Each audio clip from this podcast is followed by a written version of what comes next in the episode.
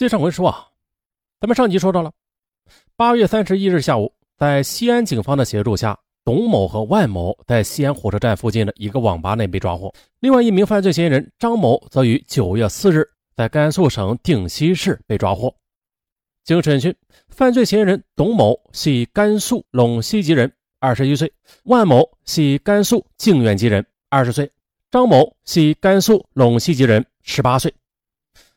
他们于二零零八年七月十三日窜至上海市石泉路铜川路附近伺机作案。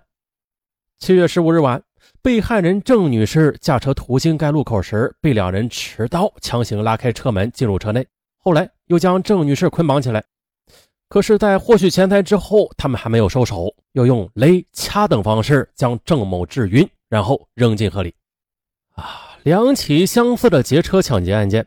但是侯小姐和郑女士却是生死两重天，那这其中究竟有着怎样的奥妙呀？原来呢，这个八零后空姐看上去似乎是弱不禁风的，但是你仔细看去就会发现，她目光中透露出一种睿智与坚强。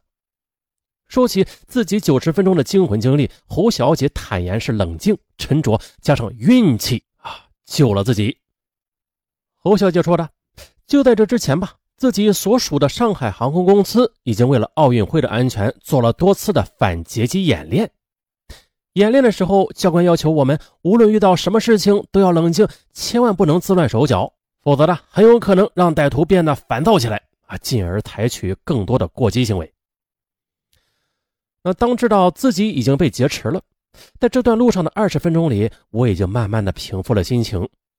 我心想啊，我一定要冷静。他回忆道：“对方是两个人，并且持有尖刀，自己则是孤身一人，又是一个弱女子。如果强行反抗，那肯定会受伤，更有甚者会性命不保。”于是啊，侯小姐便放弃了和他们搏斗的念头，转为智取。当两名歹徒将她捆绑起来时，侯小姐是极力示弱的啊，并且做出痛苦状，同时啊，将手臂借位摆放，悄悄地留出了缝隙。而这些都为他之后的逃脱提供了方便。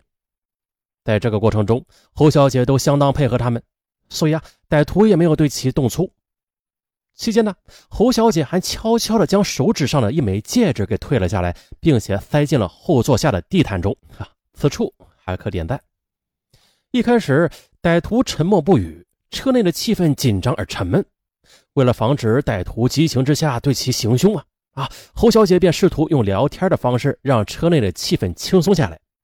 于是，她用看似轻松的语气，呃，主动的和劫匪搭讪：“这位兄弟，我的车是新车，你慢点开，不要吃罚单。”侯小姐的玩笑话顿时将两名歹徒给逗乐了。接着，侯小姐又说：“兄弟，路上这么多车，你们为什么就偏偏选我呀？”“没有为什么。”就算你倒霉吧！开车的那个歹徒回头冷笑道。接着他继续又说：“实话告诉你吧，谁叫你开车不锁好车门的？兄弟，今天就是给你们上海女人来上一课的。”接着侯小姐又大打亲情牌，她说：“今天正好是我妈妈的生日，如果你们要钱的话，我可以给你们，但是千万不要伤害我呀，因为这样我妈妈会很伤心的。那你们也有家人是吧？”就像你们的女朋友被别人杀害时，那你们这一辈子也会难过的。说到这里时，侯小姐忍不住的落泪哭泣起来。还没想到，其中一个歹徒居然也落泪了。他马上机警的说：“大家都不要伤心了，我车上有纸巾，你拿几张擦擦脸吧。”这时，侯小姐觉得自己已经获得了一半的胜利了，因为呢，她已经能够控制和牵动歹徒的情绪了。车子。继续的在夜幕下疾驰，一路上又路过好几辆警方的巡逻车。要不要呼救啊？或者索性的跳下车去？心里盘算后，侯小姐觉得贸然跳车的风险很大。从疾驰的车上跳下来，侯小姐觉得啊，哎呦，还没有发出任何声音呢，自己的小命可能就没了。于是呢，即使看到警车，侯小姐也是目不转睛的啊，假装表现的很平静。努力的让歹徒相信他十分配合。接着，歹徒驾车沿铜川路、曹阳路一直开到靠近中环线的一处偏僻的小区附近。最后，在一条没有路名的路上，这歹徒停下了车。卷发青年男子戴好了手套，开始翻弄侯小姐的提包。提包中有侯小姐的两张银行卡、一张航空公司的识别胸卡和墨镜等物品。看到胸卡之后，他们开始问我是不是空姐啊？这时，侯小姐撒谎称自己是航空公司卖机票的地勤人员，并且配合对方说出了自己两张银行卡的密码。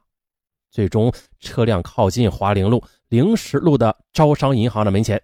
当时是坐在后排的那个男子戴着侯小姐的墨镜去提款的。利用这个机会，侯小姐继续和坐在前排的卷发青年男子聊天。此时啊，车上的气氛已经在侯小姐的调节下显得温和起来，两人交流的话题也十分广泛，甚至啊谈到了各自的星座。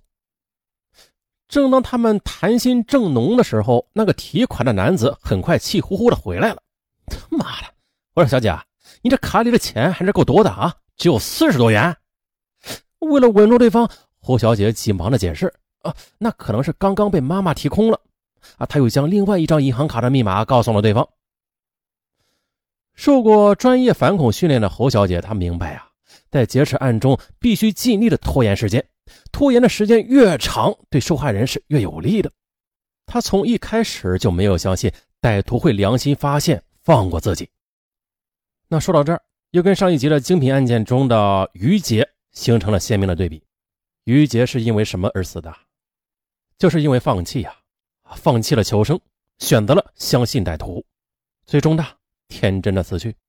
可是今天我们说的这位侯小姐啊，是我们的榜样，因为啊。他不相信歹徒会放过自己，虽然在整个过程中他一直表现的很温顺听话，但他从来都没有放弃过自救。他自己是这样说的：“我一边和他们周旋，一边试图解开绳索，在我不断的努力之下，手上的尼龙绳竟然被我挣脱了。哎呦！我心中突然狂喜，这一点更加激发了我的求生意识。此时，为了麻痹歹徒，我还是假装不动，啊，保持姿势不变。”接着，我又试图解开脚上的绳子，啊，索性呢，把鞋子也脱掉了。最后，脚上的绳子居然也就被我这样解开了。我耐心的等到红灯变绿灯，路上的车子也多的时候，我迅速的打开车门，赤脚奔向马路，用身体挡住了一辆出租车。打开车门，跳上车子，尖叫着让司机赶快开车，快点开车，我被劫持了。司机疑惑了一下，啊，但还是迅速开车了。后边的乘客也催促着司机快点开，啊！司机是眼尖的，看到不远处有一辆正在巡逻的警车，马上开过去拦住了警车。我跳下出租车，又飞奔到警车前，高呼：“警察，我被抢劫了！”由此便出现了本案开头的那一幕。当警察扶住我的那一刹那，我知道我终于得救了。此刻的逃脱后的侯小姐再也忍不住泪水了，啊！不用假装坚强了。他掩面的失声痛哭起来，我一个人坐在车里，不停的转头向四周看去，咬着指甲，发现自己全身都在发抖，我的头、我的牙齿、我的手，还有我的腿，都在不停的颤抖着。啊，前面啊，咱们也说过了啊，侯小姐，侯小姐说的啊，那个说歹徒啊，说为什么会选择他作为作案对象啊？那歹徒的回答说是因为他开车没有落锁，因此可以说这次危机是自己的疏忽而造成的。另外的，此案中的三名犯罪嫌疑人还涉及三起拍车门抢劫案。从警方掌握的证据来看吧，被害人都是孤身开车的女性，并且上车地点都是十字路口。董某到案之后也交代了。平时在路口作案时啊，碰到等候红灯的汽车，呃，他们都是对着车门随手这么一拉，只要能拉开就迅速上车，如果拉不开，那就若无其事的走开了。他们选择目标都是很明确的，一般是选择车壳颜色鲜明、这车内悬挂小玩具以及装潢的偏女性化的轿车为作案对象，并且呢，专挑打扮时髦的年轻女驾驶员下手。为此呢。我们除了就是说启动轿车之后，一定要记得将车门落锁啊，以免在行车途中啊，因为遭遇红灯或者其他意外情况临时停车时遭遇歹徒强行登车实施抢劫行为之外，哦，这车呀，不要打扮的太女性化了，就像是隔着老远向歹徒招手，快看快看，我是女生，漂亮的女生，是吧？目标太大了。好了，本案到此结束，各位听友，你学到了吗？在本案的最后，尚文要感谢一下关于上一集的收费答案啊，感谢太多的听友捧场尚文，尚文的心里倍儿感动。